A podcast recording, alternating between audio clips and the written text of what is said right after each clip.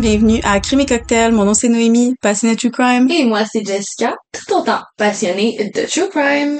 Merci de retour avec nous pour un nouvel épisode. Ça nous fait toujours tellement plaisir de savoir que vous êtes de retour au rendez-vous. On le dit, on le redit. Merci de nous partager à vos amis, à votre famille. On le voit, les chiffres qui ne cessent d'augmenter. Qui le sait? Grâce à vous, peut-être un jour aurons-nous d'autres filiales à crème et cocktail. Alors, s'il vous plaît, continuez de nous donner des bonnes notes et de nous partager. S'il vous plaît! S'il vous plaît! Là, vous voyez pas, mais j'étais en train de danser devant Jess sur euh, l'intonation de ce qu'- ce qu'elle était en train de dire. Et moi, je vais tenter de garder mon sérieux et continuer. Merci de, de me tester ainsi. D'ailleurs, euh, un jour, vous allez avoir une version audiovisuelle et vous allez être capable de regarder notre complicité. Donc, on y va-tu avec nos moments what the fuck de la semaine? Allons-y, c'est moi qui débute? Ouais. Alors, euh, cette semaine, c'est un moment qui est très what the fuck. Je vais vraiment aller titiller la mémoire collective de tous les Québécois qui ont grandi dans les années 2000, 90. Cette semaine, dans ma tête, j'avais un mot avec une intonation particulière qui était coincé dans ma tête. comme je l'entendais en constance. Et je vais le dire, et je, je veux savoir si t'es capable de trouver de où ça vient. Empoisonné! Oui! Oh mon dieu! Ah, c'est... C'est le cœur en raison. Oui, c'est Elle a été empoisonnée! Je sais pas pourquoi? Chaque fois que j'entendais un mot en « et », cette semaine, mon cerveau était genre Je me rappelle juste quand j'avais peut-être comme 7 ans, moi, puis mes, mes amis, dont Number 40 Tattoo, on était à la fête d'une autre de mes amies. Puis on, on écoutait Cœur à ses raisons, justement. Je sais pas pourquoi on avait le droit d'écouter ça, mais on riait tellement. Puis là, ces temps-ci, ça repop-up une fois de temps en temps des petits clips sur TikTok de Cœur à ses raisons. « Puis Faites l'étoile Anne Dorval et Marc Labrèche, merci. Vous êtes tellement drôles, je ne comprends pas comment vous avez pu tourner cette émission-là parce que, tu sais, il y a des, des bloopers des fois comme n'importe quelle émission, mais je peux pas comprendre que le cœur a ses raisons. Vous avez réussi à être assez sérieux pour tourner ça. Je sais pas comment, mais bravo. ». Littéralement, c'est un art et je pense qu'on peut tous dire que ça fait partie intégrale de notre culture en tant qu'enfant québécois qui a grandi dans ces années-là. Toute cette semaine, pour une raison que j'ignore complètement, j'avais Marc Labrèche et son empoisonné dans la tête. J'ai comme plein de références à mon enfance cette semaine qui me pop. Même si tantôt, j'essayais de t'envoyer un vocal. Je sais pas ce que j'ai dit, puis j'ai juste fini par dire « Tasse-toi, j'arrache la La grille. grille, oui. Caillou Roche. On s'est un petit peu perdu, mais on a eu bien du plaisir. Mais dites-nous si vous venez comprendre la dernière référence. Oui, ben, j'arrache la grille. mais je pense que je l'ai stoulé, je l'ai dit juste avant. Ah ouais, mais non, mais c'est correct.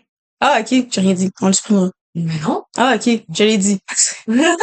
si vous comprenez la référence, envoyez-nous un petit vocal de vous qui dites votre phrase préférée de cette petite parodie, si jamais. Puis du cœur a ses raisons aussi. Ouais! Semaine nostalgique à crème et cocktail. Alors, Noémie, à toi, quel était ton moment? What the fuck? J'ai pensé à quelque chose parce que comme vous savez, j'arrive tout le temps aux épisodes et j'ai oublié mes moments what the fuck de la semaine. Je pense que c'est rendu un classique qui va rester. Vous aimez ça comme ça. Noémie, c'est l'élève qui fait pas ses devoirs. Et c'était le cas. Je ne faisais pas mes devoirs. Bref, j'ai repensé à quelque chose. C'est assez cocasse. Ça m'a fait penser à ton moment what the fuck quand que Morgane elle a mis de la coriandre dans ton drink. OK? Donc, moi et ma copine, on est dans mon lit. Puis, on a commencé à intégrer d'amener mon lapin, Harry, 20 minutes avant qu'on se couche pour le flatter, lui donner de l'amour dans mon lit avant le dodo. On l'amène dans, dans, dans le lit. Puis, moi et ma copine, on aime manger, tu sais, là, les, les sacs de popcorn déjà faits, il y en a au... euh, Les monkeys! Non, c'est pas celui-là. Oh! Ah, je le vois plus. Pas- Mais cheddar blanc. Oh, la, les smart food de la marque, euh, Ouais, mais celui, au, ça dit popcorn de cinéma. Littéralement, c'est comme manger des chips nature, ça a plus de goût, là. Mhm. Mais celui au cheddar blanc, je l'adore. Je, je suis devenue comme fan de ce popcorn-là, puis ma copine aussi aime ça.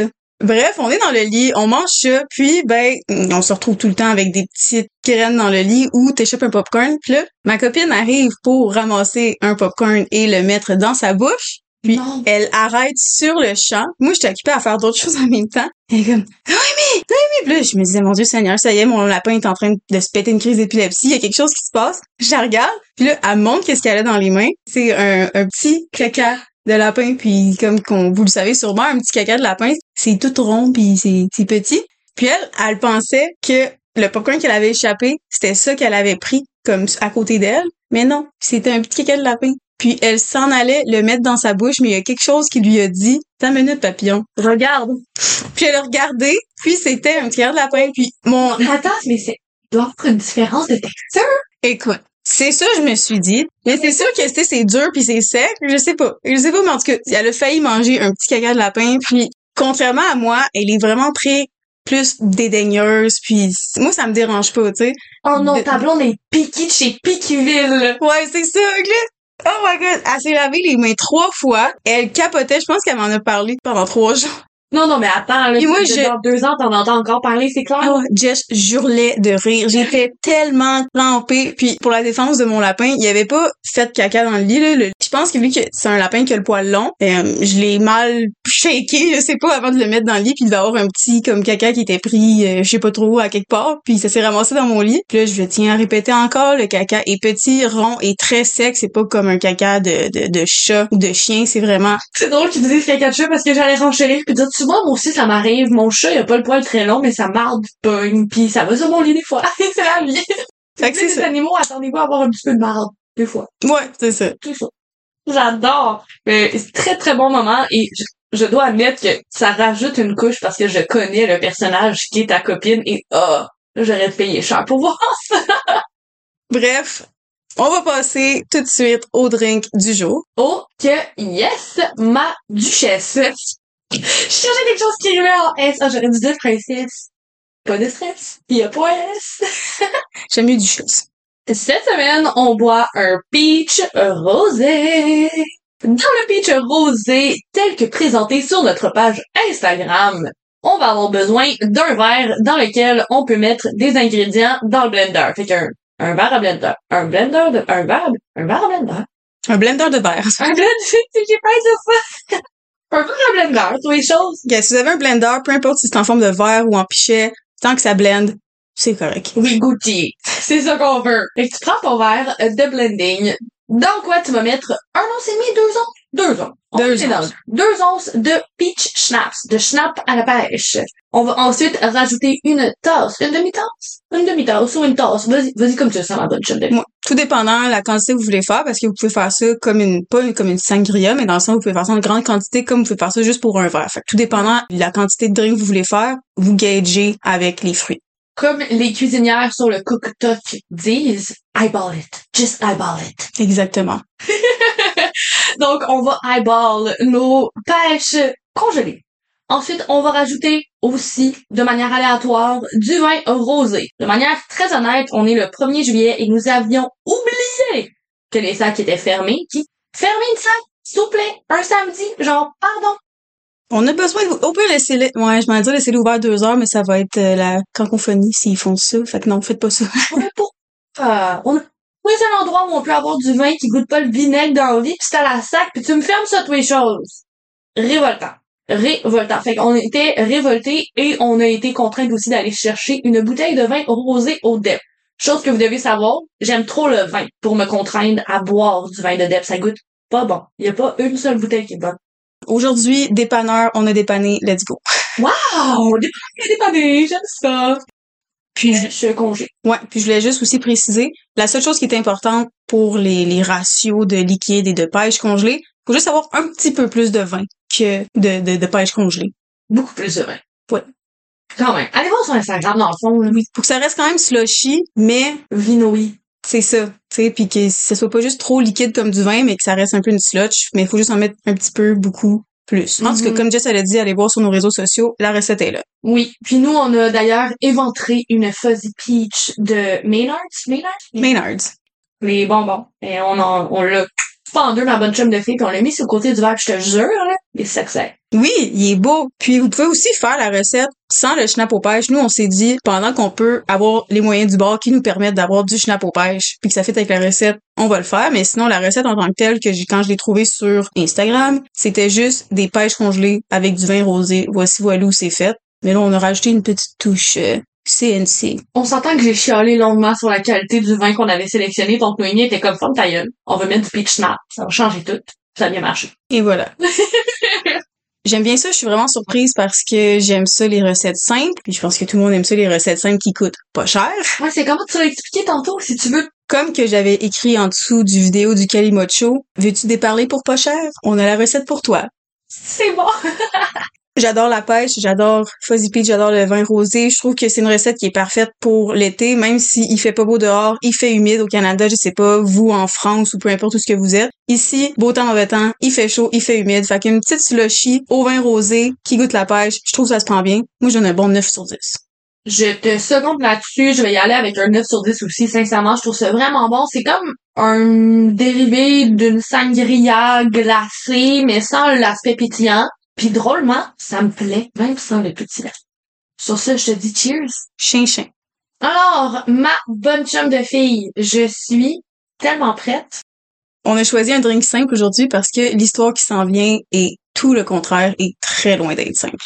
Mes sources pour le code aujourd'hui sont Wikipédia, MC Faguara, All That's Interesting, History Hollywood, WFAA, Sportskeeda, Stylecaster, Texas Monthly et d'autres articles aussi de All That's Interesting. Nous sommes le vendredi 13 juin 1980 dans la petite ville de Willie, qui est une ville et une banlieue au nord-est de Dallas. Dans cette banlieue se trouve une petite communauté bien tranquille d'environ 3700 habitants. La plupart se connaissent, allant à la même église et étant bien investis dans celle-ci, c'est une ville où il n'y a presque aucun crime. Même à ce jour, c'est une communauté considérée très sécuritaire, la petite ville parfaite pour élever une famille. Ce vendredi 13, une maison est tranquille, trop tranquille, excepté pour les pleurs d'un bébé dans son berceau, laissé à elle-même. Dans une pièce voisine, pas plus de 12 pieds de long sur 6 pieds de large, rendue plus petite par la présence d'une machine à laver, une sécheuse, un congélateur et une petite armoire, du sang, partout. Sur les murs, le plafond, le plancher. Sur ce dit plancher, la source de tout ce sang, le corps d'une femme.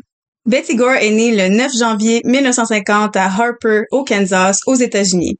C'est quoi son signe astro, Jess? Une capricorne. Elle était la plus jeune de quatre enfants de Robert et Evelyn Pomeroy, qui étaient propriétaires d'une ferme et d'une épicerie.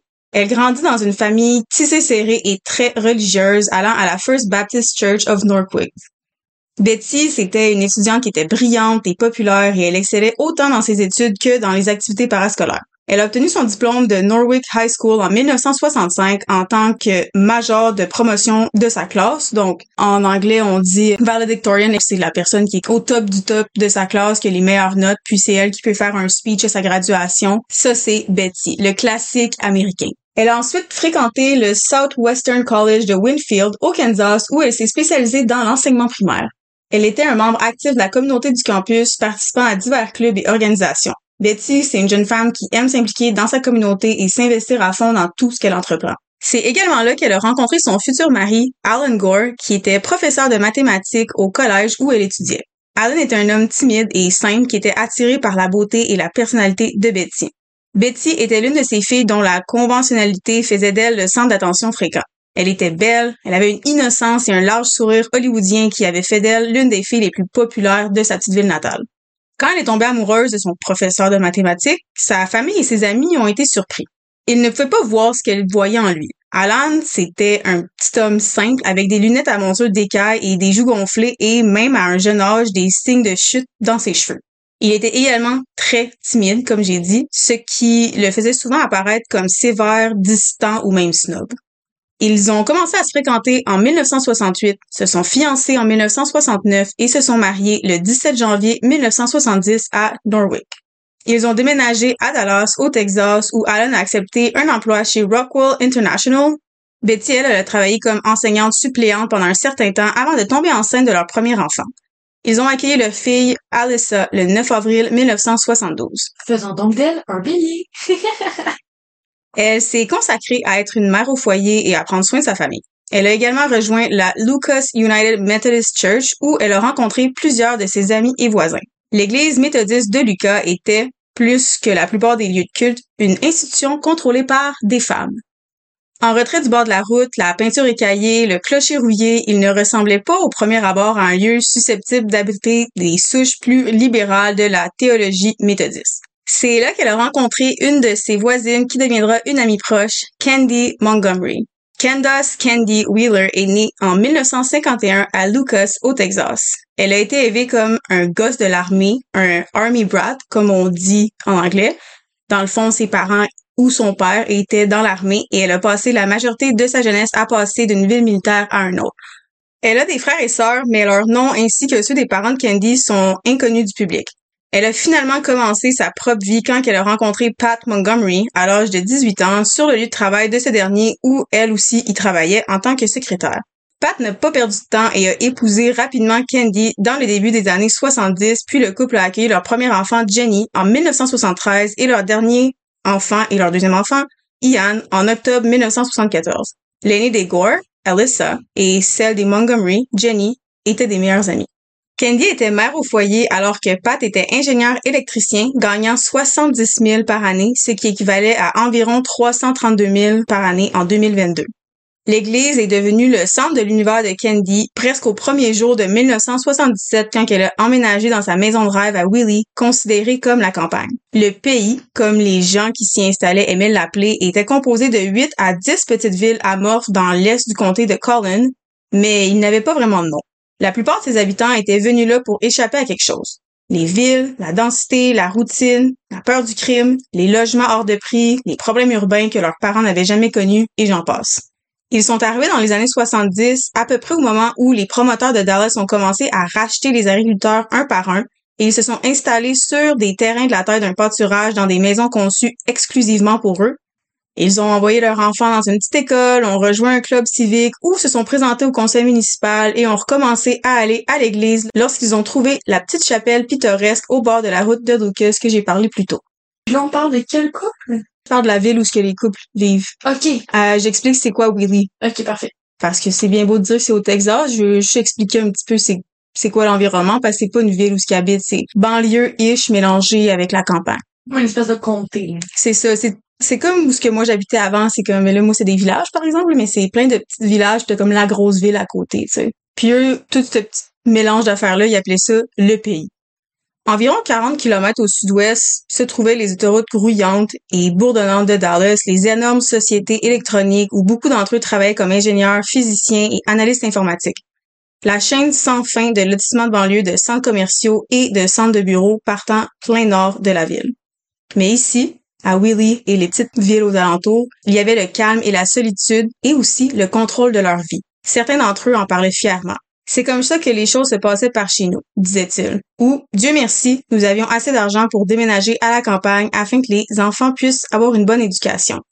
Le pays, comme il aimait l'appeler, était pur, tranquille, sûr, innocent. Une vision de l'Amérique était régénérée. Peut-être un petit peu trop tranquille, en tout cas pour Candy Montgomery. Candy, elle voulait quelque chose pour bousculer sa vie très ennuyeuse avec Pat, comme elle l'a dit elle-même. Elle a aussi dit, je veux des feux d'artifice. Donc, juste pour résumer un petit peu ce que je viens de dire, Candy Montgomery, c'est une voisine de Betty Gore. Il habite dans une petite ville considérée comme la campagne. C'est des villes avoisinantes de plusieurs autres petites villes à côté de la grosse ville qui est Dallas et le monde habite là pour justement échapper un peu de toute cette bourdonnance-là qui est une grande ville. C'est censé être sûr, tranquille et pour Candy, ce l'était un petit peu trop.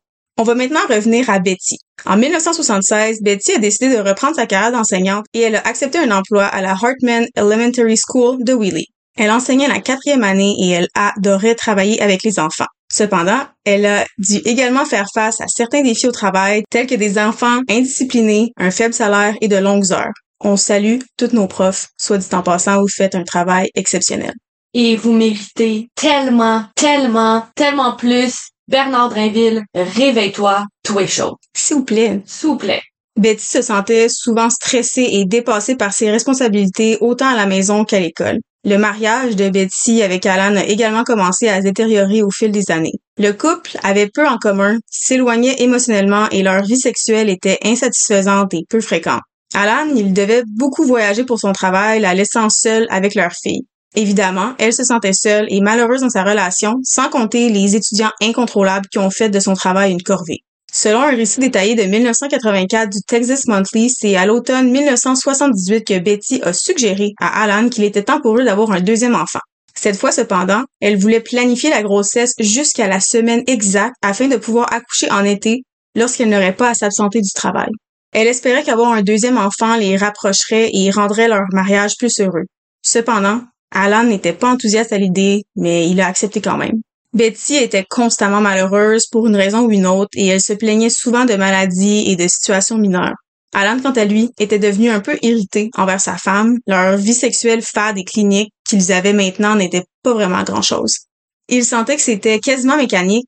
Ils ont conçu leur deuxième fille, Bethany, le 13 octobre 1978 et elle a donné naissance à Bethany le 11 juillet 1979.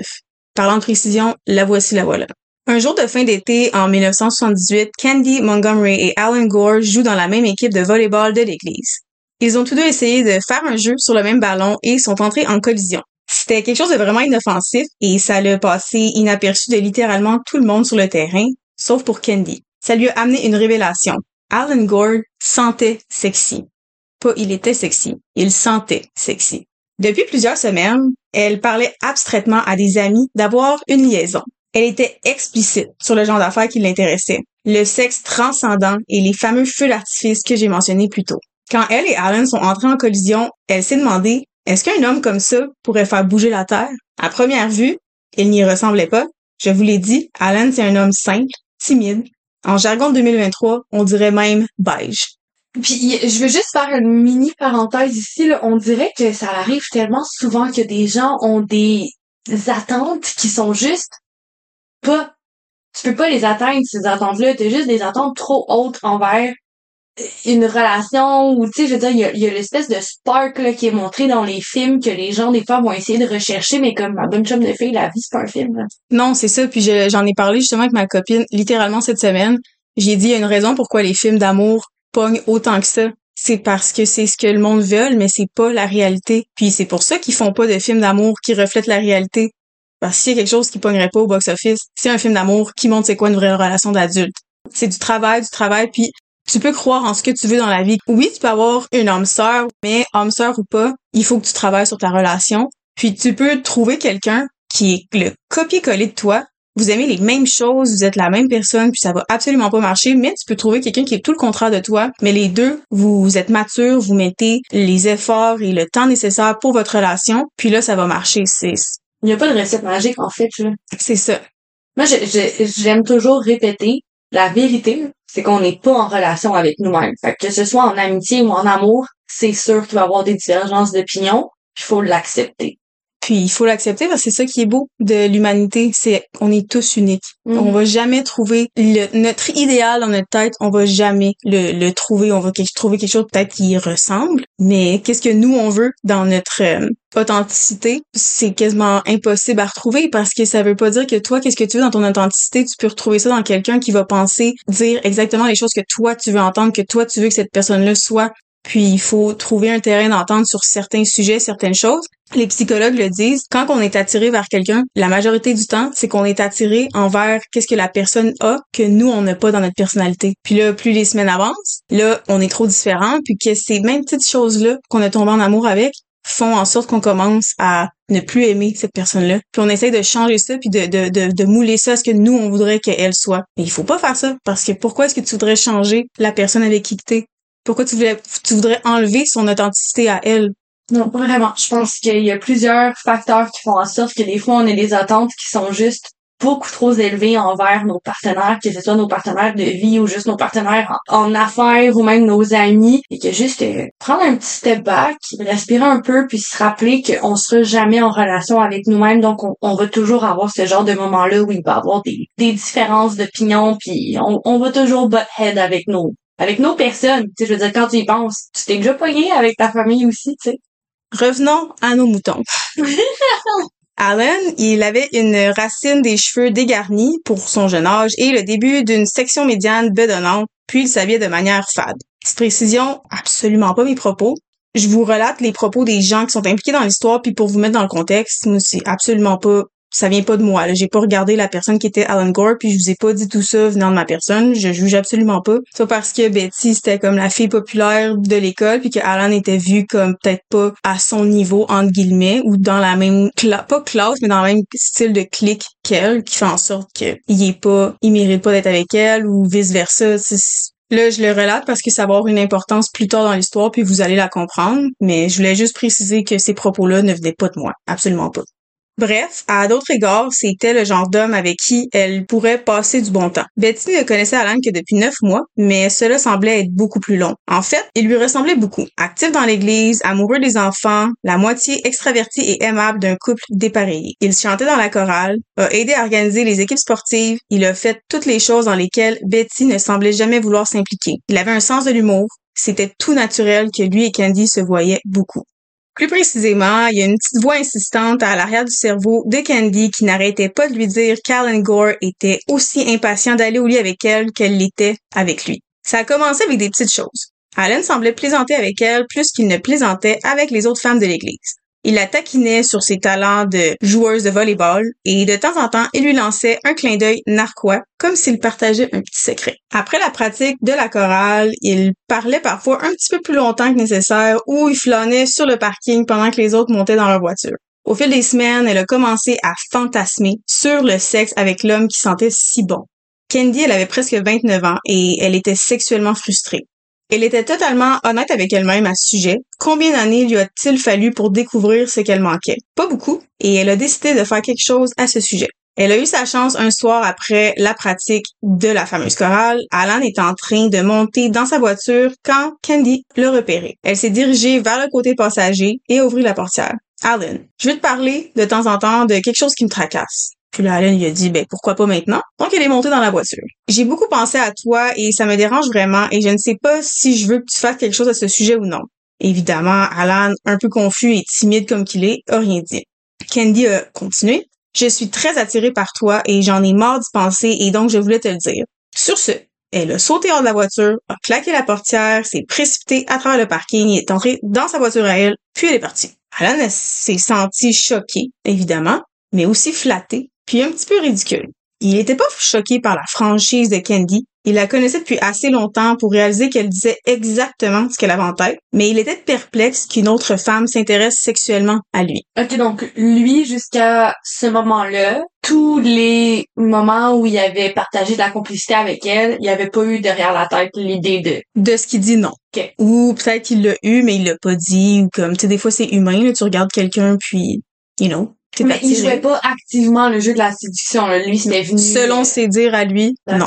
Ouais. Il a également été surpris et secrètement ravi que ce soit Candy, même si elle n'était pas ce que vous appelleriez une beauté classique, entre guillemets. Elle était l'une des femmes les plus attirantes de l'église, à son avis, et elle était certainement la plus amusante avec qui être. Il a beaucoup pensé à Candy les jours suivants et il se demandait si elle dirait autre chose la prochaine fois qu'ils seraient ensemble. Il a pensé à l'appeler, mais s'est ensuite senti idiot et maladroit. Il a pensé aussi un peu coupable à quel point Candy était différente de sa femme. Betty était aussi austère que jamais.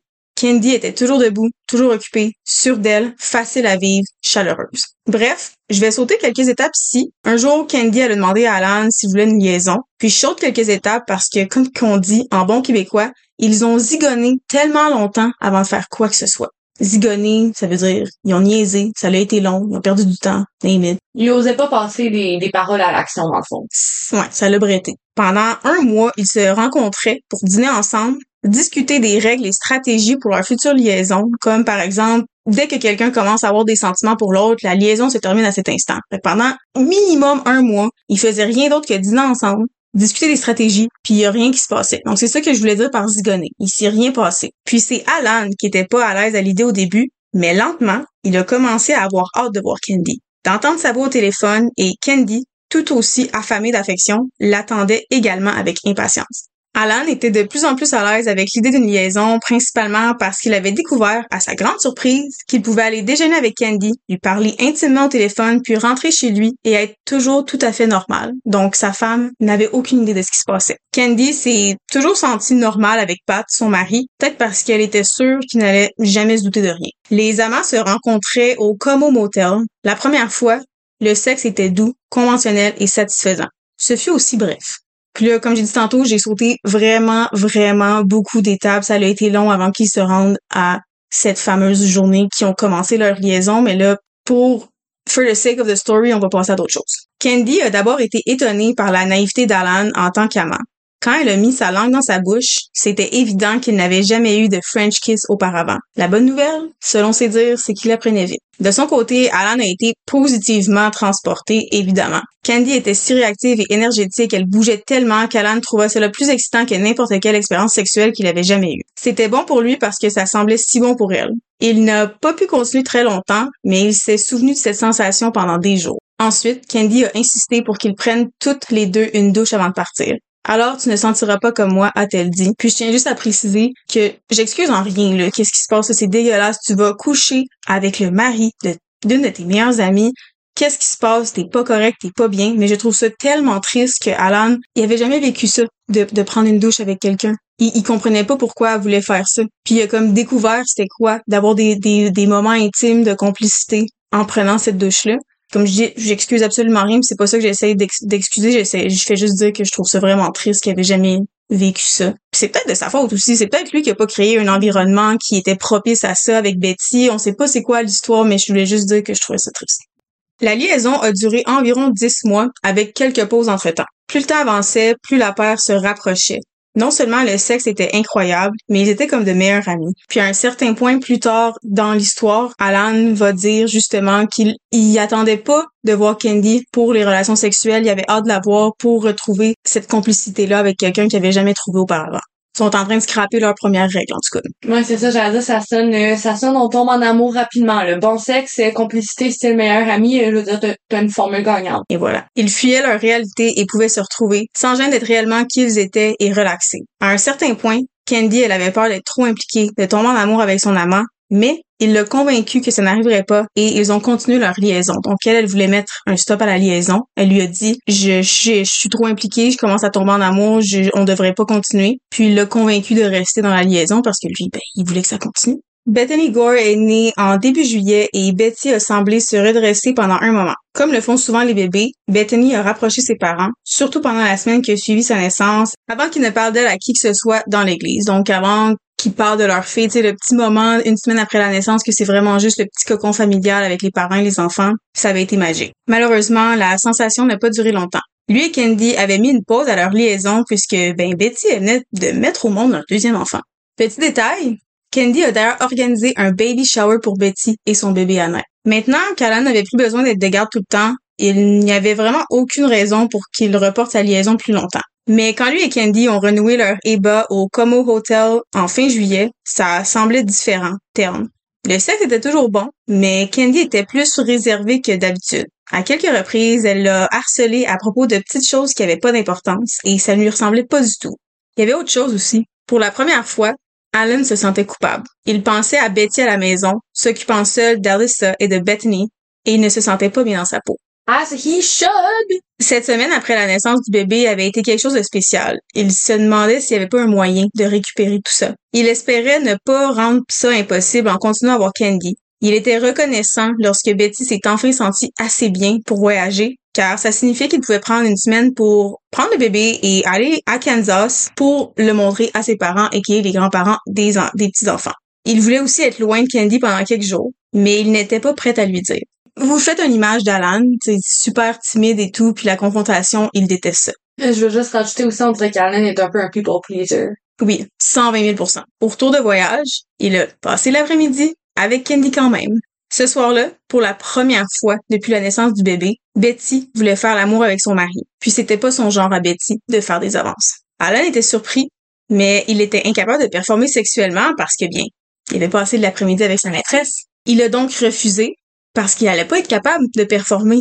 Il a sorti une excuse disant qu'il était pas dans le mood, qu'il avait pas d'énergie, qu'il était fatigué, que ça lui tentait pas. Bref, ça a eu l'effet d'une bombe ben, sur Bessie. C'est pas. Évidemment, elle s'est mise à pleurer. Elle était gênée, humiliée et profondément blessée et mon cœur a mal pour elle. Mais c'est ça, je veux dire, c'est tellement correct si ton partenaire vient vers toi puis tu mets tes limites, tu dis non, ça me tente pas, c'est tellement correct. Mais je veux dire, si ça te tente pas parce que tu as utilisé tout ton jus sur ton maîtresse, ta maîtresse, excuse-moi, non, non. Ça aurait été différent aussi si elle avait l'habitude de faire des avances, mais se faire repousser la toute première fois qu'elle en fait, c'était trop pour elle. Elle se disait, Alan ne m'aime plus, il me déteste parce que je suis grosse après avoir donné naissance au bébé. Alan a tenté de la rassurer, mais il y a rien qui a fonctionné. Elle a tout rejeté, puis elle pouvait juste simplement pas le supporter. avec tout ce que j'ai dit à propos de la personnalité de Betty, puis on rajoute l'huile sur le feu avec cette situation-là, vous imaginez tout le chaos qui est en train de se passer dans cette chambre à coucher-là ce soir-là. Le jour suivant, Alan a mis fin à sa liaison avec Candy, ce qui l'a choqué et l'a fâché, puisque c'est lui, au début, qui l'a persuadé de rester dans cette relation-là et de pas mettre fin à la liaison.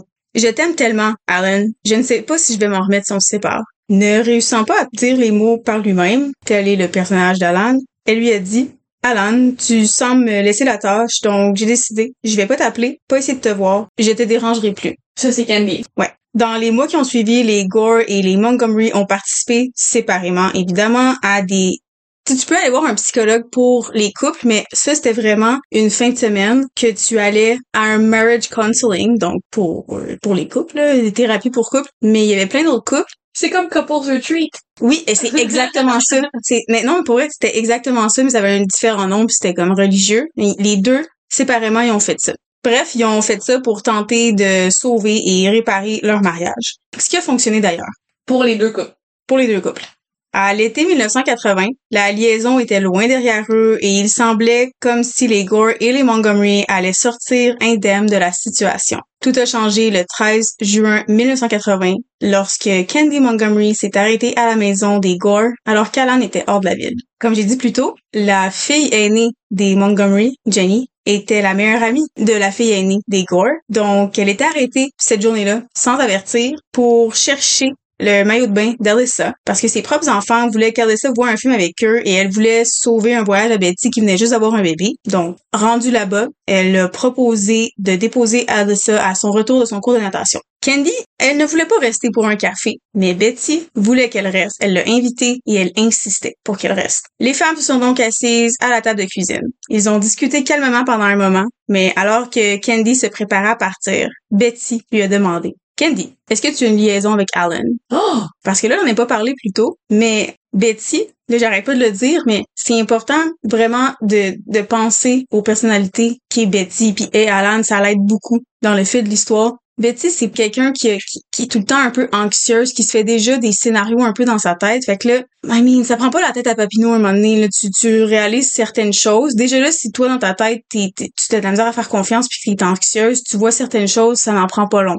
Ben, puis je veux dire, quand tu connais vraiment sincèrement ton partenaire, quand ça fait plusieurs années que tu partages le même toit que cette personne-là, s'il y a des changements dans son comportement, je veux dire, il y a personne de mieux placé pour le remarquer que toi, en tant que partenaire. on le dit souvent dans des cas d'adultère, le partenaire s'en doutait parce qu'il a vu les changements c'est normal que Betty le remarque. Puis le pire, c'est qu'il y avait rien qui avait, il y a rien qui, que Betty avait réalisé jusqu'à la soirée où Alan a refusé d'avoir des relations avec elle. Ça a eu l'effet d'une bombe, comme j'ai dit, évidemment, comme pour n'importe qui. Puis c'est là que l'anxiété est embarquée. Dans ce cas-là, c'est pas de la paranoïa, mais pour bien l'expliquer, la paranoïa a embarqué. Puis c'est là que Betty a commencé à tout suranalyser. Puis puis ben, comme j'avais, comme je viens juste de dire, dans ce cas-là, elle avait raison. Non, évidemment que non, a dit Candy. Mais tu en as une, n'est-ce pas? A renchéri son amie Betty. Ce à quoi Candy lui a avoué que oui, mais c'était il y a longtemps et que c'était terminé depuis longtemps. Betty a quitté la pièce, puis elle est revenue avec une hache dans la main. Betty, non, a dit Candy. C'est stupide. Je ne veux pas d'Alan. Pendant un instant, aucune des deux femmes ne bougeait. Betty a finalement déposé sa hache, puis lui a dit qu'elle ne voulait plus jamais la revoir. Maintenant, avec nos yeux de 2023, je crois fortement que Betty était atteinte de postpartum, de dépression postpartum. Son mari n'était jamais là. Elle, déjà là, qui était quelqu'un de très anxieuse, elle avait eu une grossesse un peu difficile, puis Betty, c'était quelqu'un qui avait un caractère fort, puis pendant sa grossesse, elle a vraiment lash out sur les personnes autour d'elle, que ce soit à l'église ou n'importe où. Ça a vraiment été une période difficile pour elle, que elle a pas les idées très claires à ce moment-là. Mais en 1980, on n'a pas la même vision qu'aujourd'hui. Après avoir pris le maillot de Bethany, Candy a mis sa main sur l'épaule de Betty, puis elle s'est excusée une dernière fois, lamentablement. Ceci a enragé Betty. Et comme une bombe, une fois de plus, elle venait d'exploser et là, elle a tenté d'attaquer Candy. Les deux femmes ont agrippé fermement la hache et leurs yeux se sont croisés. Puis Betty a commencé à secouer la hache, essayant de la contrôler. Betty, fais pas ça a supplié Candy. S'il te plaît, arrête. Ce à quoi Betty a répondu Je dois te tuer. Elle parlait lentement, avec une finalité impersonnelle. Alors qu'elle luttait pour le contrôle, Betty a violemment arraché la hache et l'a tirée vers le haut. Le côté plat de la lame a frappé contre le côté de la tête de Candy. Betty, qu'est-ce que tu fais? Candy a fait un pas par en arrière, plus loin dans la buanderie, donc la cuisine, puis la pièce à côté qui est la buanderie. Puis elle attrapait sa tête dans les mains. Elle dit, tu viens de te faire fracasser le crâne par un coup de hache, tu saignes abondamment, t'es un petit peu mêlé. Betty arrête. Là, Candy, elle a regardé ses mains, puis c'était strié de sang. Elle s'est retournée vers Betty et elle l'a vu lever la lame de la hache au-dessus de sa tête, presque jusqu'au plafond de huit pieds, comme pour la briser d'un seul coup puissant. Candy, elle a crié à tue-tête, un son aigu et implorant. Puis même si Candy n'avait aucun endroit où se cacher parce que ben Betty était entre Candy et les deux seules sorties, la hache l'a manqué entièrement et a atterri sans danger sur le plancher. La lame a fait un bruit sourd, mais ça l'a rebondi et ça l'a entaillé l'orteil de Candy. Donc, elle lui a littéralement coupé l'orteil. Ah! Son orteil est encore là, soit dit en passant, je veux juste dire, mais elle a quand même mangé un coup de hache sur l'orteil. Candy a attrapé la lame, elle a enroulé ses doigts autour de, du métal, puis elle a essayé de supplier, puis de supplier pour qu'elle arrête tout en se faisant, tu sais, elle, elle s'est fait assommer par un coup de hache, elle s'est fait à moitié couper l'orteil, puis là, de n'importe quelle façon qu'elle essaye, elle, elle, a agrippé la hache par la main, pisse le sang en bon québécois, elle supplie, elle supplie, mais là, ses supplications commencent à se transformer en colère. Pendant que Candy suppliait Betty d'arrêter, elle plaidait pour sa vie, Betty n'a pas arrêté puis elle la fit taire en lui disant Chut! Hein? Chut! Il y a quelque chose qui a tilté dans le cerveau de Candy. Elle a snap. Elle a réussi à reprendre le contrôle de la hache et elle s'est mise à donner des coups à Betty. Puis c'est important de préciser que c'est assez surprenant parce que Candy, elle était assommée. Pas il manquait la moitié d'un orteil, mais son orteil était séparé en deux. Elle avait les mains ouvertes parce qu'elle essayait de se défendre en tenant la lame de la hache. Puis elle a réussi à reprendre le contrôle sur Betty, qui était plus forte, plus grande, qui a une plus grande carrure qu'elle. Je sais jamais ce que l'adrénaline peut te faire faire. Malgré les coups de hache, Betty se relevait encore et encore. Donc Candy l'a frappé encore, encore et encore. Un total de 41 fois. Revenant tranquillement à ses esprits, elle a pris une douche, tout habillée. Elle a tenté de nettoyer un peu le sang. Là, je dis revenant à ses esprits, mais elle a blackout. Elle, elle a snap, elle était plus là c'est, complètement dépareillé, ça fait aucun sens. Qu'est-ce qu'elle a fait? Elle a pris une douche au tablier, elle a essayé de nettoyer le sang, mais comme avec ses, un peu avec ses propres mains, c'était vraiment bizarre. Il y en avait tellement qu'elle a juste quitté la maison, laissant derrière elle une empreinte digitale de son pouce, de sa gougoune, comme on dit en québécois, donc de sa sandale, et une petite Bethany hurlant dans son berceau. Candy a continué sa journée comme si rien n'était, prenant soin d'aller changer et détruire ses sandales pour ne pas qu'elles soient retracées jusqu'à elle. Et bref, c'est ça. Elle a continué sa journée. Elle s'est présentée à l'église en retard, disant qu'elle avait pris un café avec Betty en allant chercher le maillot de bain puis qu'elle n'avait pas vu le temps passer. Donc, on voit ici que c'est pas vraiment planifié parce que pourquoi après avoir tué quelqu'un, tu vas aller dire à tout le monde, littéralement, à l'église, que t'étais avec Betty, que tu viens de massacrer? Je vais juste souligner, vous allez comprendre pourquoi, je, je prends pas le bord en ce moment à Candy, je fais juste souligner les faits pour que vous compreniez le procès que je vais expliquer sous peu. Alan Gore, qui était hors de la ville à ce moment-là pour un voyage d'affaires, a commencé à s'inquiéter parce qu'il pouvait pas rejoindre sa femme. Il a appelé son voisin, Richard Parker, pour prendre des nouvelles d'elle, puis il a fait la même chose avec ses collègues locaux Jerry McHannon et Lester Gaylor. Il a également appelé Candy, qui a affirmé qu'elle avait vu Betty plus tôt, puis que tout allait bien. Il a demandé à Richard, son voisin, d'aller cogner pour voir si Betty allait bien, ce qu'il a fait, mais il n'y a eu aucune réponse. Elle doit être sortie, Alan. Maintenant, de nos cellulaires, donc on peut rejoindre les personnes facilement, mais dans ce temps-là, si t'es pas chez toi, tu réponds pas à ton téléphone, ben t'attends que la personne revienne. Il l'a réessayé plus tard dans la soirée, mais toujours incapable de rejoindre sa femme, il a redemandé à son voisin d'aller chez lui. Richard a regardé dans sa fenêtre, lui a dit qu'il y avait seulement une voiture, que la porte de garage était ouverte et que les lumières étaient allumées. Très suspicieux, ça n'arrivait jamais. Alan lui a supplié d'aller voir qu'est-ce qui se passait malgré qu'il n'avait absolument pas envie, on peut comprendre ça, t'as ta journée dans le corps, il est, mettons, 9 heures le soir, t'as peut-être pas nécessairement le goût d'aller jouer la police chez tes voisins, que t'es déjà allé dans la journée, mais étant un ami et un bon voisin, il est allé quand même. Il a appelé aussi d'autres voisins, les personnes que j'ai mentionnées plus tôt, puis ils sont entrés dans la maison. Donc quand il a appelé les autres voisins, il a expliqué qu'est-ce qui se passait, puis la femme d'un d'eux lui a dit effrayée un petit peu, elle, elle connaissait bien Betty, puis elle a dit c'est pas normal, qu'est-ce qui se passe? Appelle quelqu'un d'autre, puis elle a dit va voir qu'est-ce qui se passe, mais fais attention, amène une lampe de poche, puis sois pas toute seule. Passant pièce par pièce, en appelant Betty, Richard est tombé sur la petite Bethany, seule dans son berceau, puis ses cris leur ont glacé le sang. Elle a quel âge? euh? Quelques mois. Ok. Puis c'est aussi important de préciser que les, les Gore avaient deux cockers, les, les, le chien dans La Belle et le Clochard, la, la, Les la- cockers, on le sait. des cockers, c'est ça. Il y en avait deux. Puis tout le long tout ça est arrivé, les chiens ont hurlé, jappé. Puis quand que les voisins sont arrivés, les chiens étaient dehors, ils comprenaient pas trop. Mais là, ils ont laissé les chiens dehors, se sont aventurés, ils ont entendu les hurlements glacer le sang du bébé dans son berceau. Il y a un des voisins qui est arrivé, qui a pris le bébé. Puis pendant ce temps-là, un autre des voisins, Lester, qui a traversé la cuisine jusqu'à la porte de la buanderie. Oh mon Dieu, n'allez pas plus loin. Il a fermé la porte rapidement et dans le silence étourdi du moment, il était difficile de dire s'il parlait à Jerry, à lui-même ou à quelqu'un d'autre à l'autre côté de la porte. Elle est morte. Puis un autre détail, tu sais, la porte était un petit peu entrouverte à peine, puis le, un peu ouvert, il a juste vu le bras de Betty complètement plié dans un sens qui est impossible d'être plié, puis le sang partout, partout, partout. Je peux pas assez le dire, 41 coups de hache. Puis pas juste 41 coups, je veux dire ça c'est sur Betty, mais Candy aussi, elle avait reçu des blessures affligées par la même arme, fait que le sang est... C'était une scène de crime horrible. Lorsque les policiers sont arrivés sur les lieux, ils ont remarqué une empreinte de chaussures ensanglantée. Il y avait aussi du sang sur le mur et dans le drain de la salle de bain, ce qui suggérait que le tueur s'était lavé avant de s'enfuir.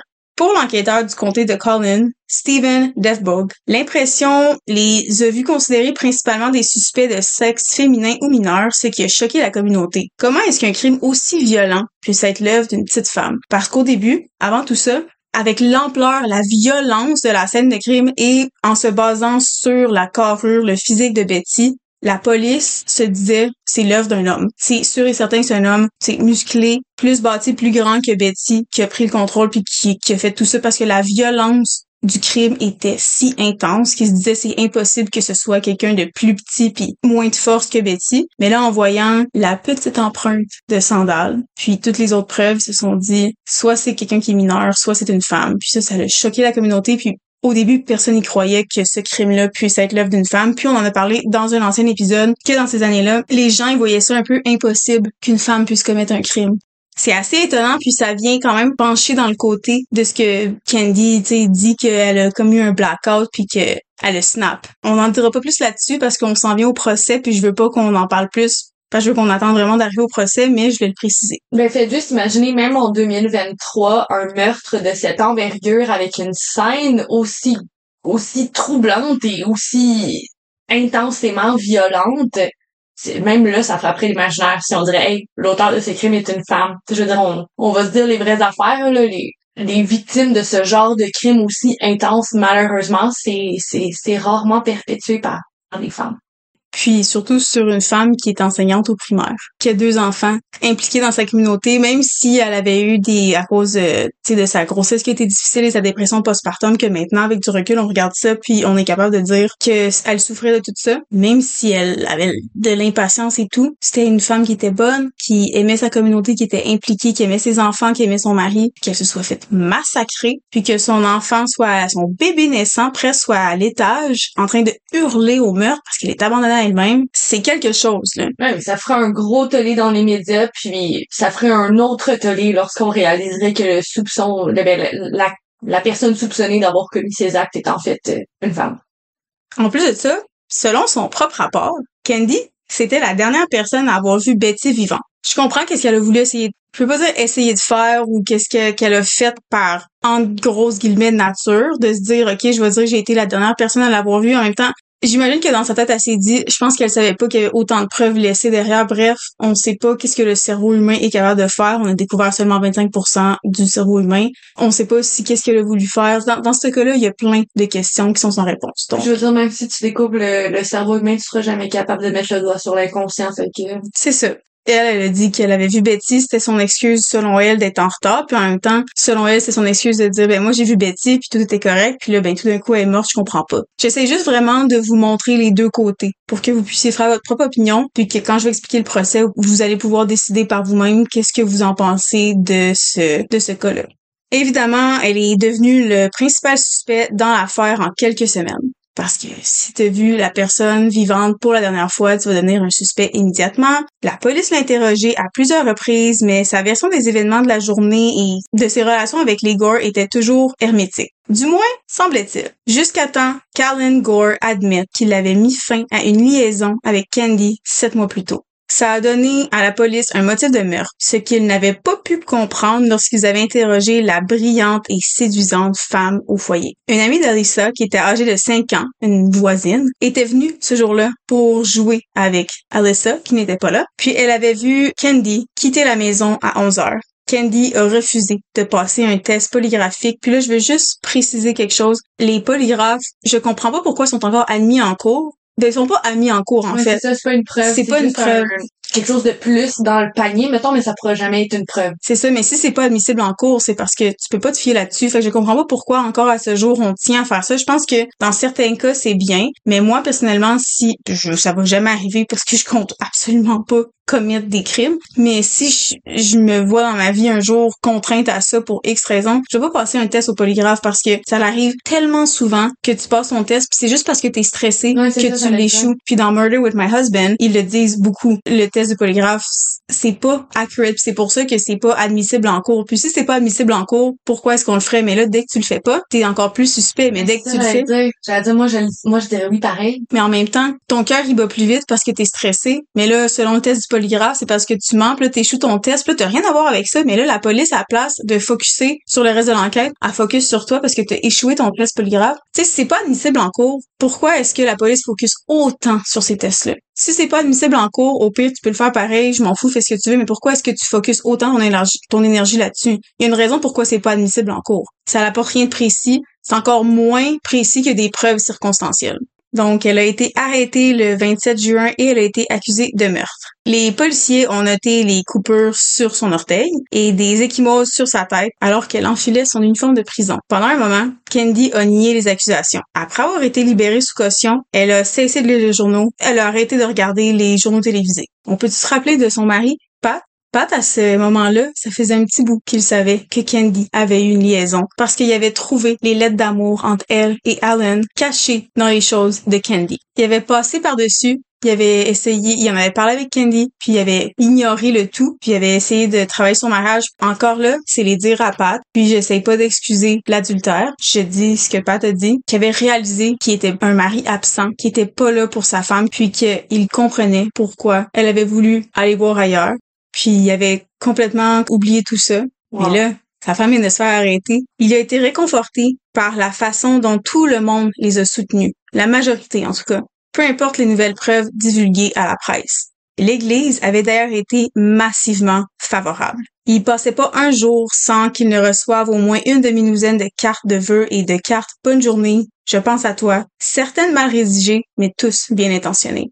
Avec les preuves indéniables contre elle, elle a avoué avoir tué Betty, mais seulement en légitime défense, parce que, on le dit souvent, tu peux mentir comme tu veux, mais les preuves mentent pas. La trace de sandale, c'est sûr que là, elle, ça avait aucunement été retracé sa, sa gougoune, sa sandale. On l'a jamais retrouvé. Donc ça, ça pouvait pas être retracé vers elle, mais la taille de la chaussure, la taille des pieds à Candy, on pouvait faire des preuves circonstancielles. Par contre, l'empreinte de pouce ensanglantée sur le cadre de porte, elle pouvait pas nier ça, donc elle a tout avoué. Est-ce que c'est réellement de la légitime défense? C'est là qu'on s'en vient. Le procès de Candy au palais de justice du comté de Collin a commencé en octobre et a duré huit jours. C'est absolument rien. L'avocat de la défense, Dan Crowder, que Candy connaissait de l'église, a soutenu qu'elle avait tué Betty en état de légitime défense alors que Betty la frappait avec la hache après avoir appris la liaison. D'ailleurs, euh, t'es pas si proche que ça, mais quand même, c'est quand t'es dans une église, il y a des liens qui se tissent, puis tout le monde se connaît pas mal beaucoup quand tu passes la majorité de ton temps ensemble. Comme j'ai expliqué, la communauté était super impliquée dans l'église, c'est les années 80, vous comprenez? La femme de Dan était absolument contre l'idée de défendre Candy. Elle lui a dit à son mari que ça allait la détruire, puis elle lui a dit qu'est-ce que la communauté va penser de nous, etc. Mais Dan a continué de vouloir défendre Candy, puis il a expliqué, ben je suis un avocat, c'est ma job, ça n'a pas rapport avec mes relations personnelles, c'est c'est juste mon travail. Pendant ce temps, le psychiatre de Houston, le docteur Fred Faison, a affirmé que Candy s'était évanouie pendant le meurtre et elle avait Elle était revenue à elle, évanouie dans le sens, à le blackout. Puis elle est revenue à elle, entre guillemets, pas revenue à elle, mais il y a quelque chose qui s'est déclenché dans son cerveau, comme j'ai dit tantôt, elle a snap, puis ça a été déclenché par un traumatisme infantile. Donc tantôt, je vous ai précisé vraiment que Betty lui avait dit Chut alors qu'elle essayait de se battre contre elle. Puis c'est là qu'il y a quelque chose qui a déclenché dans son cerveau à, à Candy. Hostie, ses parents, ils faisaient ça. Il avait mis Candy sous hypnose avant le procès et il l'avait amené à se souvenir de ce qui s'était passé pendant le crime parce qu'avant tout ça, Candy disait qu'elle se rappelait absolument rien. Elle se rappelait que Betty était venue avec une hache. Puis après ça, le, son dernier souvenir, c'était de, de regarder le corps de, de son ami complètement défiguré et ensanglanté. Mais tu vois, ça, je peux croire parce qu'on le sait tous que le cerveau, des fois, peut tasser les événements extrêmement traumatiques de, de, de ta mémoire juste pour te sauver. C'est ça. Puis c'est, c'est ça que je te disais tantôt, attends de voir la suite. Parce que c'est là que ça rend le... déjà que le cas est incroyable dans les façons les plus dégueulasses possibles, vraiment horrible, mais là tu rajoutes la psychologie puis tout ça derrière, ça, c'est c'est là que ça vient jouer encore plus dans la balance de pourquoi ce cas-là est incroyable dans comme j'arrête pas de dire dans les façons les plus horribles qui soient. Pendant qu'il avait mis Candy sous hypnose avant le procès, comme je viens de dire, ça lui a rappelé qu'est-ce que sa mère lui faisait quand elle était enfant. Donc, il y a eu une scène qu'on a vue dans l'émission de télévision sur ce sujet-là que je vais parler dans quelques instants, que Candy, elle était à l'hôpital pour X raisons, puis elle pleurait comme n'importe quel enfant pleure quand tu, te fais mal. Puis sa mère lui disait chut, chut, chut, pour qu'elle arrête de faire une scène, pour qu'elle arrête de pleurer puis que, que le monde arrête de la regarder. Même si euh, Candy continuait à, à, parler à ses parents bien, la mère aurait été abusive avec Candy durant toute sa jeunesse. Donc le que Betty a dit à Candy l'aurait il aurait fait déclencher quelque chose dans le cerveau, puis elle aurait blackout, puis rentrer dans une rage noire, comme j'ai dit, qui est déclenchée par un traumatisme infantile. Je l'ai frappé, je l'ai frappé, je l'ai frappé, a déclaré Candy à la barre. Comme j'ai mentionné plus tôt, elle dit qu'elle blackout après que Betty ait sorti la hache, puis c'est grâce à la session d'hypnose qu'elle s'est rappelé les événements de cette sombre journée du vendredi 13 juin 1980 je skip des étapes, encore une fois, parce que comme mon épisode que j'ai fait il y a deux semaines, il y a tellement de détails à dire sur ce cas-là. Il y a littéralement deux émissions avec des actrices extrêmement populaires qui sont disponibles sur nos plateformes de streaming. Le procès, c'est quelque chose. Il y a un détail que je tiens absolument à dire, c'est Candy était tellement stressée. Évidemment, quand tu vas à la cour, surtout pour une accusation de meurtre, t'es stressée. Puis elle prenait des médicaments pour déstresser. Des relaxants. Et voilà, elle prenait des relaxants, puis elle avait aucune émotion au début du procès. Puis son avocat, Dan, il était pas habitué d'être avocat au criminel. Donc lui, c'était le classique avocat du Texas qui parlait un peu croche au juge. Il s'est fait sanctionner très souvent. Il a dû passer quelques jours en prison à plusieurs reprises. Bro. Puis aussi, le juge, on voit clairement, je comprends pourquoi il y avait un parti pris pour le côté de Betty, mais en tant que juge, ta job, c'est d'être impartial et il l'a clairement pas bien fait et il a tout fait pour nuire à l'avocat. Il détestait l'avocat de Candy, il trouvait qu'il avait pas sa place là, que ça paraissait qu'il avait jamais été au criminel, qu'il savait pas qu'est-ce qu'il faisait. Le jury était composé de neuf femmes et de trois hommes, puis ils l'ont délibéré pendant seulement trois heures. Donc imaginez la réaction de Candy et de son avocat, puis son avocat a fait une job incroyable sa propre cliente. il lui disait arrête de prendre des relaxants. Il faut que tu aies des émotions. Il faut que tu fasses telle chose. Moi, tu m'as engagé pour faire une job. Il faut que tu m'aides à faire cette job-là. Puis Candy, elle essayait le plus possible de noyer tous les souvenirs. Elle voulait, elle disait, si je brise, je reviendrai jamais. Elle arrêtait pas de lui dire, elle dit, si, si je brise, en cours, si je fonds en larmes comme que tout le monde veut, comme que les tablettes veulent, comme que toi tu veux pour que le monde voit que je suis une femme éplorée d'avoir fait qu'est-ce que j'ai fait, si je brise, je ne reviendrai jamais. Mais, on le voit dans une des émissions, il a fini par comprendre le stratagème à Candy, puis à jouer avec ça. Il a fait sa job d'avocat, Exactement. Super bon job d'avocat. Le jury, après trois heures seulement, l'a finalement acquitté de meurtre le 30 octobre 1998.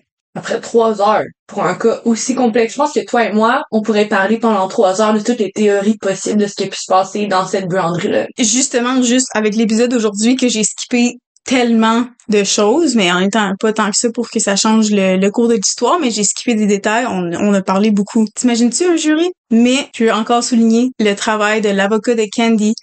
Après ça, les Montgomery sont déménagés très loin, quelques mois, deux mois plus tard, même pas, en Géorgie. Puis deux ans plus tard, parce que tout ce temps-là, Pat et Candy sont restés ensemble, mais deux ans plus tard, Pat et Candy se sont divorcés. Aujourd'hui, Candy Montgomery vit en femme libre en Géorgie et c'est une thérapeute certifiée et conseillère familiale avec sa fille Jenny. Ah!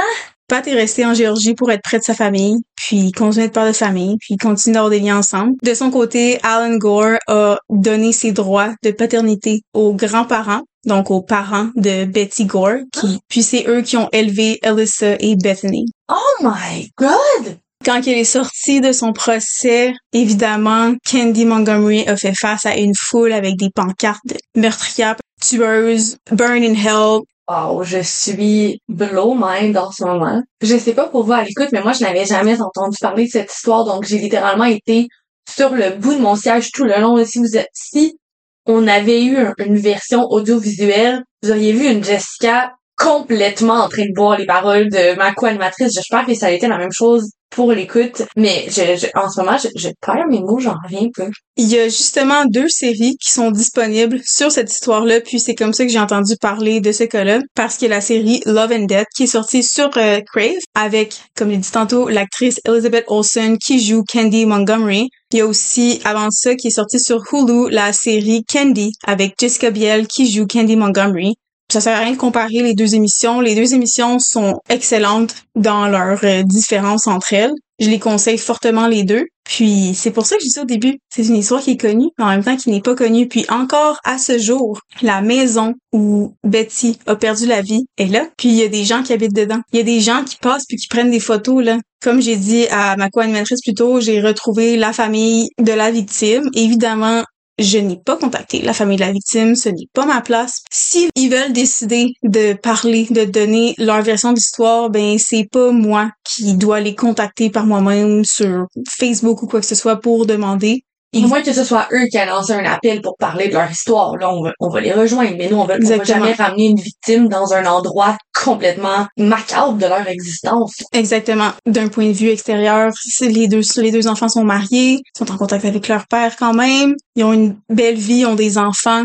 Bethany a eu un enfant qu'elle a appelé Betty. Puis ouais, c'est comme ça que se termine le cas. Oh my! Puis, mettons, c'est je- vite comme ça, là, moi, je, je serais portée à dire que, ben, qu'est-ce qui nous dit que c'est vraiment ça qui s'est passé entre Candy puis Betty cette journée-là? Tu sais, je veux dire, moi, de ce que tu me dis, Candy était en amour. Fait qu'est-ce qui me dit que Candy est pas arrivée chez Betty puis était comme, hey, tu sais quoi, ton chum, il est à moi, c'est moi qui aime. Puis que là, une chicane s'en est suivie. Tu sais, je veux dire, c'est pas parce que Candy, elle a eu des coups qui ont été portés sur elle que c'est vraiment Betty qui a été la première à frapper. Les faits sont relatés seulement par la seule personne qui est sortie vivante de cette alter- altercation-là, C'est Candy. sûr qu'elle va essayer de dire que c'est pas de sa faute, mais je veux dire, on s'en souvient que c'est quand même elle qui a menti tout le long puis qui a été capable d'entretenir une relation extra-conjugale avec le chum de sa meilleure amie puis d'organiser un shower baby. Elle est bien capable de mentir au jury, là. Il y a une chose qui me que j'ai aimé dans ce cas-là, qui contrairement à la majorité de nos cas qu'on a de la misère à trouver des informations sur les victimes, tu peux trouver n'importe quelle information sur Betty, mais tu as de la misère à trouver des informations sur la vie de Candy. Ça j'ai aimé ça, mais en même temps je me dis est-ce qu'ils ont fait ça juste parce qu'ils voulaient pas que sa famille se fasse harceler? Bref, on pourra en parler pendant vraiment longtemps, mais là on va couper ça court, ben court. On va couper ça. C'est ça long. Ouais. Mais je vous conseille fortement d'aller regarder, comme j'ai dit, la série Hulu qui s'appelle Candy et la série Crave Love and Death. Avant de terminer mon épisode, je veux juste souligner le fait que l'avocat de Candy, Dan, s'est enlevé la vie quelques années après le cas et ça me rend vraiment triste. J'ai su par après en faisant mes recherches qu'il était pas nécessairement à l'aise de défendre Candy, on s'entend que c'est dans sa communauté, c'est à la même église, ça a dû être quelque chose pour lui, sa propre femme était contre l'idée qu'il fasse ça. Je voulais juste souligner ça, puis rappeler que sur nos réseaux sociaux, il y a tous les liens que, que nous, on a pensé pour avoir accès à des organismes, des fondations, pour vous aider si vous avez des, des problèmes avec votre santé mentale, que vous avez des idées suicidaires. Je vais terminer cet épisode-là avec une petite pensée pour Dan, l'avocat, et une grosse pensée pour Betty. Personne mérite de se faire assassiner aussi sauvagement par quelqu'un qui est considéré comme une de tes meilleures amies et voisines. Je, je veux juste envoyer beaucoup d'amour à Betty et ses parents qui ne sont plus avec nous de nos jours et envoyer beaucoup d'amour, beaucoup, beaucoup, beaucoup, beaucoup d'amour à Bethany et Alyssa. Merci beaucoup, No, pour cet épisode. Puis d'ailleurs, je vais faire une parenthèse et je sais que c'est très, très égoïste et que je vais tout ramener la lumière sur nous, créatrices de ce podcast. Mais sincèrement, si vous avez aimé cet épisode autant que je l'ai aimé, s'il vous plaît, allez prendre le temps de laisser un 5 étoiles sur Apple Podcast et sur Spotify parce que pour vous, comme Noémie l'a dit, c'était un 1 heure et demie, peut-être un 2 heures, mais pour nous, c'est un 5, 6, 7, des fois 8 à 10 heures de recherche, un 2, 3 heures de montage. Je veux juste le dire, je, je suis pas en train de dire, mais on travaille donc bien fort. Je suis en train de dire que merci de prendre tout le temps que tu prends dans ta semaine, Noémie, pour m'offrir cet épisode-là. Puis c'est important pour nous que vous preniez le temps d'aller nous encourager parce que c'est important que ces messages-là soient véhiculés. Puis je, je veux qu'on ait la chance de continuer de le faire longtemps. Oui, puis surtout que c'est notre but justement d'aider, puis c'est notre but de parler de cas qui ne sont pas vraiment discutés ou qui ne sont pas encore réglés comme le cas de Jess la semaine passée. Ou tout simplement de mettre la lumière sur les victimes lorsque ce n'est pas fait. Exactement. Dans notre on veut vraiment être capable de faire ça à temps plein puis d'apporter notre aide de quelconque, façon que ce soit pour vraiment aider les, les victimes et les familles des victimes quand il y a quelque chose qui se passe. On espère qu'un jour on va pouvoir apporter ça à une plus grande échelle puis vraiment apporter un changement, apporter peut-être une aide financière, apporter de la plus de, de visibilité à certains cas qui n'en ont pas. C'est vraiment, c'est vraiment une mission personnelle pour nous, dans le fond, de, de, de, de rendre ça à plus grande échelle. On, vous le savez, on en a déjà parlé, on aimerait ça avoir plus, plus d'aspects qui font en sorte qu'on se sent impliqué. Mais pour l'instant, la seule implication qu'on a, c'est de mettre de la lumière sur des victimes, d'utiliser des voix qui sont peut-être pas là. Fait que, encore une fois, si jamais vous avez envie de parler, de partager une histoire, vous avez envie qu'on parle de quelque chose, laissez-le nous savoir. C'est notre mission personnelle. On est là pour les victimes. Il y en a du contenu true crime, il y en a à la pelletée.